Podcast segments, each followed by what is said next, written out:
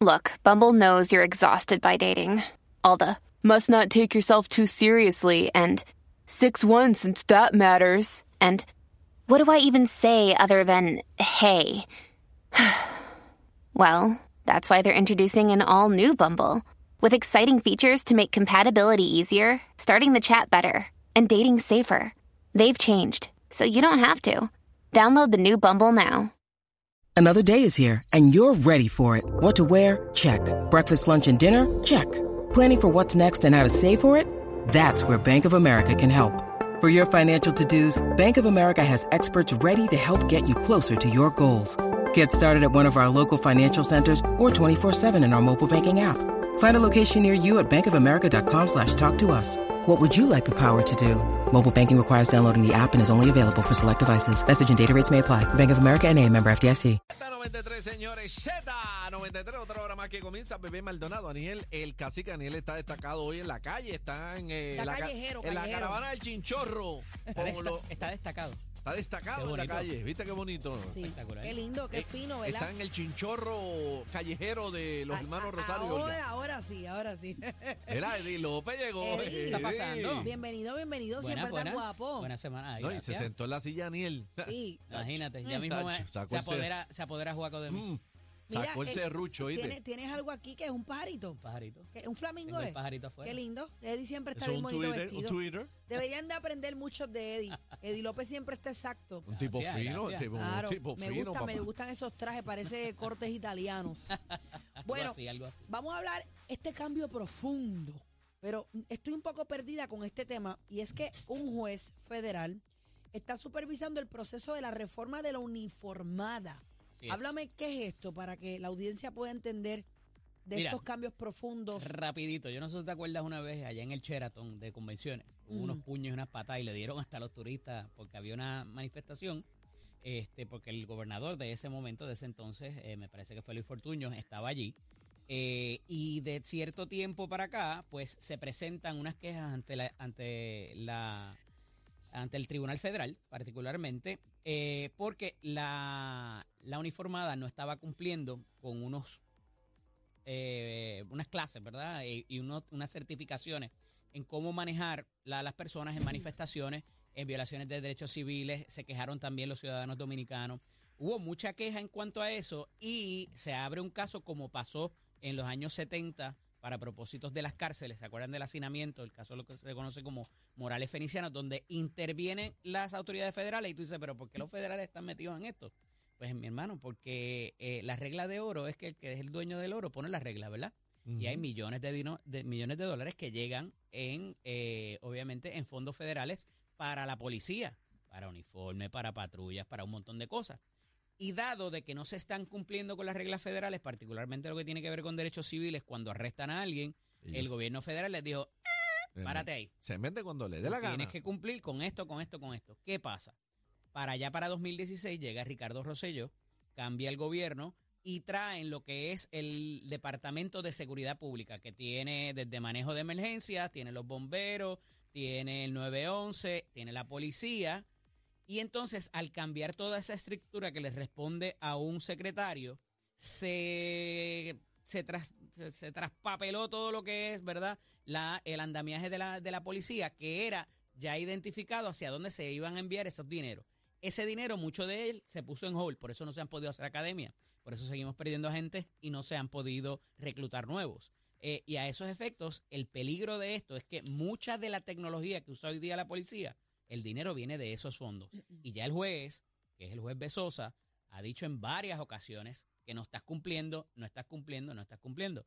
Lo Ese peor no de todo, cuento. lo peor de todo es no que estamos cuento. invirtiendo en un monitor, estamos invirtiendo en toda una agencia que se supone que esté detrás de esto haciendo las auditorías. Pues mira, se dieron tantos seminarios a la policía de derechos civiles, de cómo hacer los arrestos. Se hizo este tal gasto, eh, ¿verdad? O tal inversión en otros seminarios y en lo que, eh, lo que se requiere para cumplir, porque hay unos cumplimientos, son 179 pájaros, eh, pájaros, párrafos. ¿Y qué pa- Ay, mi madre, bebé. 179 Bebé, lo párrafos. No, no, no, no, es que yo estoy leyendo la parte donde él Ajá. está él diciendo precisamente eso y yo voy a decir, pájaros, Ah. y es párrafos. ¿Con cuánto se ha cumplido, bebé? Tú lo tienes ahí, de los Eh, 179. bueno, dice aquí que sobre 10 años costándole cantidades 10 enormes de dinero a los contribuyentes de Puerto Rico. El negociado de la policía sigue en incumplimiento de 56 de los más importantes párrafos de un total de 179 Así es. que el monitor y su equipo examinaron para propósitos, eh, planteó el juez en la, en la orden del 17 de agosto. O sea, tienen un negativo 56. Ustedes pensarán que tiene que ver todo esto con las leyes o que quizás con los casos criminales. Pues mira, este es el dinero que está disponible para que la policía salga y se paguen horas extras y se paguen las patrullas y podamos esclarecer los benditos crímenes de lo que hablamos aquí a se diario. compren y chalecos, se pueda, compren... eh, que no estén expirados. Ese es uno de los Sí. renglones que está Ajá. contenido ¿Recuerdas el ahí con el de los cual no se de los chalecos Y ni hablar de las balas y de las pistolas también, que también hay otro asunto con eso. Pero bueno, Ay, lo peor de todo, compañeros, es que en lo más reciente ha sido una disputa pública, porque se han pasado hasta por emails de la, de la propia agencia entre el director o el, de, o el secretario de Seguridad Pública, que es el que ve todos los negociados, y, el, y lo que era el equivalente al superintendente, superintendente. ¿verdad? Que es Antonio López Figueroa, el secretario es Alexis Torres, que viene del entramado federal, y tú decías, pues mano, esto se va a cumplir porque El tipo este sabe hombre lo que viene de esa fila y sabe lo que hay, se entrenó con los federales. Pues no, por la pelea que han tenido con el, el director del negociado entonces, que está trabajando excelentemente bien, es un policía que viene de abajo, que viene del, de, de verdad con su rango. Eh, Otro ya, que tú dices que eh, viene a matar. subien- no, y viene subiendo, que conoce y lo respetan, porque fue desde policía ratos, raso hasta llegar a, a, a teniente, ¿no? Eh, y a esos efectos, se- oye, pero se han dicho de todo.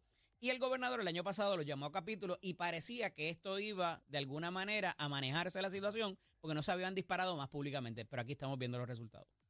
Y esto va a incidir en la tasa de crímenes esclarecidos, esto va a incidir en la cantidad de oficiales, en lo administrativo de la policía. ¿Los habeas corpus Oye, también? vete a ver una, bueno, lo que pasa es que el habeas corpus se ve en el tribunal, pero vas ahora mismo, Dios no lo quiera, tienes un accidente, en lo que consigues la querella y el informe de la querella, que es lo que las notas del policía traspasadas a una hoja oficial que te la pide el seguro. A veces pasan dos, tres semanas en lo que tú tienes acceso a eso. Entonces, estamos viendo ya ese tipo Pero de ¿y dónde está situación. el fallo entonces? Bueno, en una falta de comunicación ahora, pero el andamiaje del departamento y los negociados no es conducente porque ese dinero es para la policía. Entonces, al tú, al tú cambiar todo el andamiaje, entonces el dinero no está llegando donde tiene que llegar porque son unos, unos dineros que se van a invertir para, para, de nuevo, para adiestrar a los policías a hacer lo que tienen que hacer, como se ha hecho en otras bien, jurisdicciones. bien. Claro, claro. ¿Te acuerdas de George Floyd en años anteriores? Claro. Eh, que lo, ¿verdad? Que le pusieron el pues. Ellos, va- ellos están cogiendo unos cursos básicamente para decirle tú no le puedes poner Para la manejar todas rodilla a una persona. Bueno, en vimos, la- vimos, vimos el caso más reciente con la con eh, la muerte del hermano de, de, de, De de Arcángel.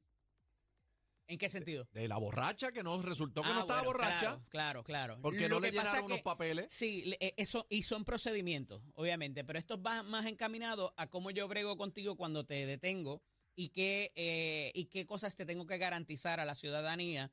El oficial pues tiene que tener una capacitación adicional para aguantar es que le digan hasta perro muerto, ¿verdad? Como la del no fast food, como la de acuerdo, food. exacto. Yo no estoy muy de acuerdo con eso, pero bueno, por ahí va la cosa. La cuestión de protegerse con los bodycams, todo ese tipo de cosas es importante porque al final del día nosotros en nuestro diario vivir vamos a tener intervención con la policía de una manera u otra y además del trato tener que ser respetuoso, tienen que cumplir con unas cuestiones que tienen que ver con la jurisprudencia, con los derechos civiles y no siempre hay tiempo para eso para en la academia. Además de que hay cosas que se te olvidan, hay casos que salen nuevos y que el policía que está allá afuera, que está trabajando bien, necesita saber, porque cuando vaya al tribunal le van a decir, "No, negro, no, tú no puedes hacer eso, ¿para dónde tú vas?" Se cayó el caso. Ah, yo no sabía eso. Ah, pues pa- pa- pa- basado en eso es que se le requieren tomar esos adiestramientos. Esto sí es ¡Ay, importante. la freaking oficina! Y con todo y eso no pueden cumplir con lo con la maldita Eddie, reforma. Pero ¿tú ¿qué sabes? te sorprende? Sí, dime un departamento que Pero y la pregunta, corra, corra al 100%. pero y la pregunta ¿para dónde, Pero- para dónde están cogiendo los Pero todo chavos? el mundo Eddie? dice los federales corren esto. pero los chavos, ¿para dónde están Se los corriendo tienen los chavos? aguantados porque no tienen confianza en quien está administrando, que es lo peor de todo. Los federales lo otras- aguantaron, los como- chavos. Sí, y, y es lo que y no es que los federales lo han aguantado, es que a través del juez, el juez es el que dice, ok, tú me cumpliste en esto, yo te suelto para esto otro. ah, pero es que no me has cumplido, pues no te voy a soltar más. Entonces se trancó el año pasado, como te digo, cuando se surgió la pelea entre estos dos seres, Eh, y el juez dijo, ah, vamos a empezar a multarlos entonces. No es que no te van a llegar los chavitos, es que el gobierno va a empezar a coger multas por no cumplir con lo que tiene que cumplir. Y va a ir gente también, como hizo el juez de allá de, de Aguadilla, que se lleva, se puede, se pudiera llevar por un, ante un desacato a uno de los. Y esto, como te digo, va a incidir en las filas eh, del policía que está allá afuera haciéndolo bien, que necesita de sus recursos para poder hacer el, el buen trabajo que están haciendo. Oye, la realidad es que se ha visto, se ha visto un incremento en los pocos, dentro de los pocos recursos que tenemos, eh, haciendo, haciendo tra- el trabajo mejor. Pero necesitan cumplir con esto porque vuelvo y repito, la regla de oro es que el dueño de oro es el que pone la regla, el dueño de oro es el que pone la regla, y te están diciendo tienes que coger estas capacitaciones, tienes que coger estos adiestramientos, Socolor de perder todo lo demás. Mira, la semana pasada salí de Plaza Las Américas. Sabes que está la luz justamente debajo del puente. Ay, qué bueno que traes eso, mano. Quería, estaba loco por hablar de eso. ¿Qué? Se supone que los semáforos cuando están apagados o cuando están en rojo funcionen como un pare de cuatro esquinas. Y la forzo. gente se lo pasa por el forro. No es que pasen dos a la vez. No es que usted piense que le toca, aunque usted vaya en la vía principal, va en contra de las manecillas del reloj, de acuerdo a quién llega primero en la paso, intersección. el paso. Como Repase hacemos- el maldito como- librito. El librito que le dieron cuando cogió la usted licencia. cuando va al publish de la base. Exacto. Así mismito tiene Pero que lógicamente- funcionar afuera. o lógicamente- cuando entra Disney también. Claro, Pero, como lógicamente, cuando usted a- se va para allá, para Kissimmee en Orlando, Exacto. así mismo A- es a- aquí. los first stop nunca han funcionado y nunca funcionarán. Es las luces y no funcionan. Es las luces y se las comen. Y, el, y, Y- la rotonda. Y la rotonda, imagínate un first stop. Aquí la gente no respeta. ¿Quién llegó primero? ¿Quién llegó segundo? Pues, Prepárense no para los respetan. accidentes. No, no, sin lo peor de todo- Porque no va a haber. Lo peor de todo es que el de atrás te toca mientras tú estás haciendo el pare. Todo el mundo tiene que hacer el pare ante esa situación. Y entonces, de acuerdo al primero que llegó en contra de las manecillas del reloj, es a quien le toca El el paso. paso. Tan senc- no es- no es- no- esto no es física cuántica. Así que, por favor, vamos a ser civi- civiles en la, cuando estemos allá afuera. Ay, Eddie, estás pidiendo mucho. Difícilmente. ¿Dónde te conseguimos? ¿Qué es más real? Eddie López Serrano en Instagram y Facebook, LSDO Eddie en Twitter. Los quiero. Gracias, Eddie. El programa con más música en la tarde, la manada de, de la la Z. Llegó